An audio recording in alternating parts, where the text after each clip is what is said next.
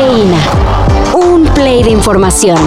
Titulares nacionales, internacionales, música, cine, deportes y ciencia en cinco minutos o menos. Cafeína. Hoy refrendamos y lo haremos por siempre. Nuestra solidaridad al diputado, coordinador de diputados locales del PAN, Cristian Rey, por la persecución que está sufriendo. Noticias del cártel inmobiliario. Christian von Rohrig, ex delegado de la Benito Juárez, fue detenido mientras intentaba cruzar ilegalmente a Estados Unidos, así como lo escuchan. El también diputado del PAN con licencia, de hecho era el líder de bancada en el Congreso de la CDMX, trataba de entrar de mojado a Estados Unidos al momento de su detención. Ahora va de regreso a la CDMX, donde tendrá que explicar por qué durante su administración como alcalde se autorizaron varias construcciones y trabajos inmobiliarios de manera irregular. Más vale inexperiencia temporal que traición permanente. Ya salió. Y no en rifa. Por fin el avión presidencial fue vendido. Anoche el presidente López Obrador confirmó que logró sacar la lujosa aeronave comprada desde épocas de Felipe Calderón, pero más disfrutada por Enrique Peña Nieto. Es importante que se conozca cómo se pensaba antes cómo actuaban las autoridades como pequeños faraones. De acuerdo con el presidente, el avión presidencial fue vendido al gobierno de Tayikistán por 1.658 millones 684 mil 400 pesos, los cuales serán utilizados para la construcción de dos hospitales, uno en Tlapa Guerrero y el otro en Tuxtepec, Oaxaca.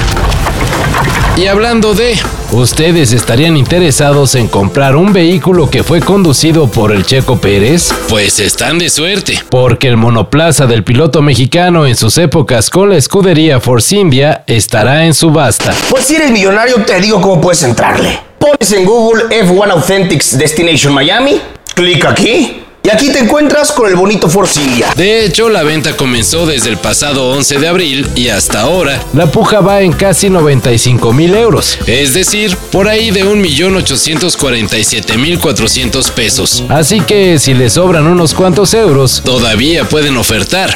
La subasta termina el próximo 25 de abril. Pink Floyd. Sí, la legendaria banda Pink Floyd está invitando a creativos, directores o animadores a participar en el concurso para hacer un video animado de cualquiera de las 10 canciones que conforman el maravilloso álbum The Dark Side of the Moon. Los trabajos recibidos serán evaluados por Nick Mason, Terry Gilliam y Anton Corbin, así como por Aubrey Pop Powell, de Hypnosis, el estudio que creó la icónica portada del álbum de Pink Floyd.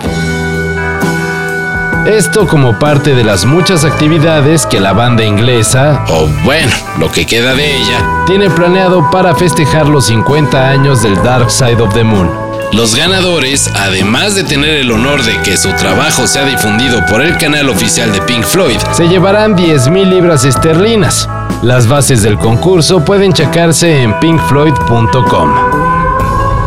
one thing that is probably true of most bands and most writers is that you you cannot think about what your fans might or might not like because it's too confusing. It's bad enough working out what you like or don't like. And so what you do is you get on with what you feel you're good at and, and then hope for the best.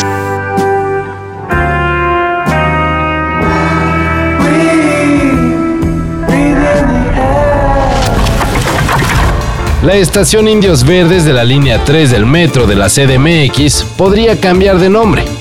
El Congreso Capitalino pidió al director del sistema de transporte colectivo, Guillermo Calderón, cambiar el nombre de la conocida estación debido a que creen que la palabra indios es discriminatoria.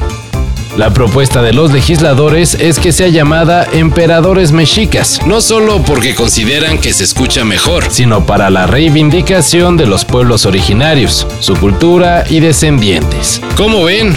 Pues suena mejor Ah, me asaltaron en Emperadores Mexicas. Suena más acá, ¿no? Todo esto y más de lo que necesitas saber en sopitas.com. El guion corre a cargo de Álvaro Cortés y yo soy Carlos el Santo Domínguez. Cafeína.